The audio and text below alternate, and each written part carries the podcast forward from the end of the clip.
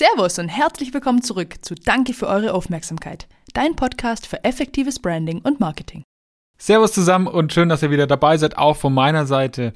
Wir sind äh, kurz vorm Ende des zweiten Schrittes unseres vier Schritte Bonfire Branding Prozesses und ähm, tatsächlich fangen wir dann auch ab nächste Woche an zu meinem Lieblingsschritt oder wir kommen zu meinem Lieblingsschritt, Schritt drei dem Gestalten. Heute widmen wir uns aber nochmal dem ganzen Thema Planen und einem sehr planerischen Thema, zu dem viele wahrscheinlich nicht so den Zugang haben, aber wir versuchen jetzt mal den Zugang zu schaffen. Mhm. Und zwar geht es heute um Architektur.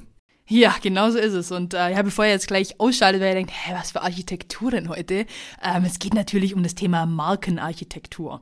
Und äh, gleich vorab, dazu haben wir heute auch mal gar keine Checkliste für euch, weil das ist jetzt kein Thema, äh, was man einfach mal so kurz irgendwie runterbricht und auf eine Checkliste äh, komprimiert. Das kriegen nicht mal wir hin. Aber spannend ist es tatsächlich trotzdem. Und äh, genau deshalb wollen wir euch da heute einfach mal so einen kleinen Überblick über die wichtigsten Formen äh, in dem Bereich geben und natürlich auch passende Beispiele haben wir für euch mit dabei. Ja, richtig. Und ganz einfach, es gibt vier verschiedene Formen von einer Markenarchitektur, wie man seine Marke aufbauen kann. Das ist zum einen die Einzelmarke, das ist eine Dachmarke, das ist eine Unternehmensmarke und dann gibt's noch verschiedene Hybridmodelle, die wir auch gleich mal vorstellen. Danny, Fängst du an? Ja, gerne. Also ich fange einfach mal mit der, mit der Einzelmarke an, äh, die übrigens manchmal auch äh, Monomarke genannt wird. Und hier ist es einfach so, dass jedes Produkt einfach auch eine eigene Marke ist und ein eigenes äh, individuelles Branding hat. Ähm, das Produkt an sich ist also quasi mehr als nur das Produkt, sondern ist wirklich auch eine eigene Marke. Und das Produkt steht absolut im Vordergrund. Ein schönes Beispiel dafür, für eine gelungene Monomarkenstrategie sozusagen, finde ich die äh, Marke Rama, die Koch- und Backmarke Rama. Ihr kennt vielleicht Rama, Creme Fine, die Sahne oder Margarine. Äh, vor paar Jahren gab es auch mal eine geile, geile Werbung mit Udo Jürgens hier. Aber bitte mit Rama. kennt man vielleicht so. Äh, kleiner Ohrwurm. Und hier ist es eben so, dass die Konsumenten mit der, mit der Einzelmarke Rama die ganze, zum einen die ganzen Produktfamilie eigentlich äh, verknüpfen, aber da geht es mehr um das Gefühl, was da irgendwie im Vordergrund steht. Also das glückliche Familienleben, Kochen, Backen. Also ich kenne es nur von mir persönlich. Wenn die Mami zu mir sagt, bringst du noch eine Rama mit hoch, da weiß ich genau, oh, jetzt gibt's ein Tiramisu oder jetzt gibt's irgendwas Leckeres. Das ist irgendwie das Gefühl, was, was damit, äh, damit einhergeht. Und äh, da steht alles andere im Vordergrund als äh, der Großkonzern Unilever, der eigentlich äh, da der Hersteller ist weil genau Unilever ist ja quasi die, die Dachmarke oder auch House of Brands, sagt man da manchmal, die einfach mehrere Einzelmarken, äh, sogar andere Dachmarken teilweise äh, strategisch einsetzt. Also auch Langnese zum Beispiel oder Knorr gehören da dazu, die ja wiederum viele einzelne Marken und Produkte unter sich vereinen. Aber hier Einzelmarke, merkt euch einfach mal Rama und ja, einzelne Marke, Richtig einzelnes geil. Produkt. ich habe hab mega Bock auf eine Lasagne. Oh, ja. Äh, ja. ja, Lasagne geht ja auch, oder? Gibt's Lasagne, Tiramisu, wofür auch immer man ähm, dieses ganze Rama auch braucht. Aber ich habe tatsächlich ziemlich Hunger. Vielleicht, ähm, naja. Danny, äh, jetzt Einzelmarke waren, bei der Einzelmarke waren wir. Jetzt kommt das, das Thema Dachmarke. Mhm. Ähm, da haben wir auch schon ein paar Mal drüber gesprochen, was Voll. das bedeutet. Also wir sind ja schon mal bei der Kinderschokolade, sind wir, glaube ich, so ein Stück weit hängen geblieben. Mhm. Also letztendlich geht es bei so einer Dachmarke oder auch Endorsed Brand, ähm, geht es darum, dass man als, als Dachmarke verschiedene Subbrands unter einem Dach ja, sagt ja auch der Name, letztendlich ja versammelt. Und dazu gehören dann mindestens zwei Brands, wobei dann natürlich so eine untergeordnete Brand auch immer von dem großen Namen, der da drüber steht, irgendwie äh, profitieren soll und vor allem natürlich das Vertrauen auch genießt, wenn dann neues Produkt unter dieser Dachmarke entsteht, genießt es natürlich von Anfang an das Vertrauen. Und ähm, da gibt's ein sehr, sehr gutes Beispiel, Thermomix, ähm, den mittlerweile jeder kennt, ähm, ist für sich schon eine eigene Marke, aber hausiert unter der Name Vorwerk.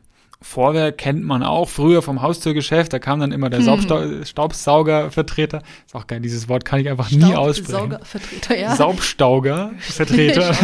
geil. ähm, und der hat der, der kam dann eben mit diesem, mit diesem grünen, ähm, cremefarbenen Staubsauger ums Eck. Und genau das, dieses Vertrauen, was sie durch diese Marke Vorwerk, durch die Staubsauger äh, aufgebaut haben, das wenden sie jetzt für den Thermomix an. Ja. Weil auch der kommt zwar nicht im vollen Grün daher, aber der hat diesen grünen Schriftzug, den man von Vorwerk eben kennt.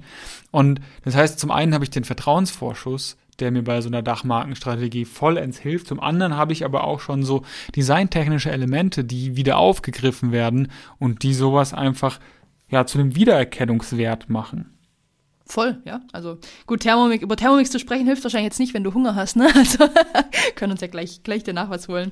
Aber genau, gehen wir mal erstmal noch zur dritten Form. Das wäre dann die, also wir haben jetzt die äh, Einzelmarke, die Dachmarke und jetzt äh, kommen wir mal zur sogenannten Unternehmensmarke.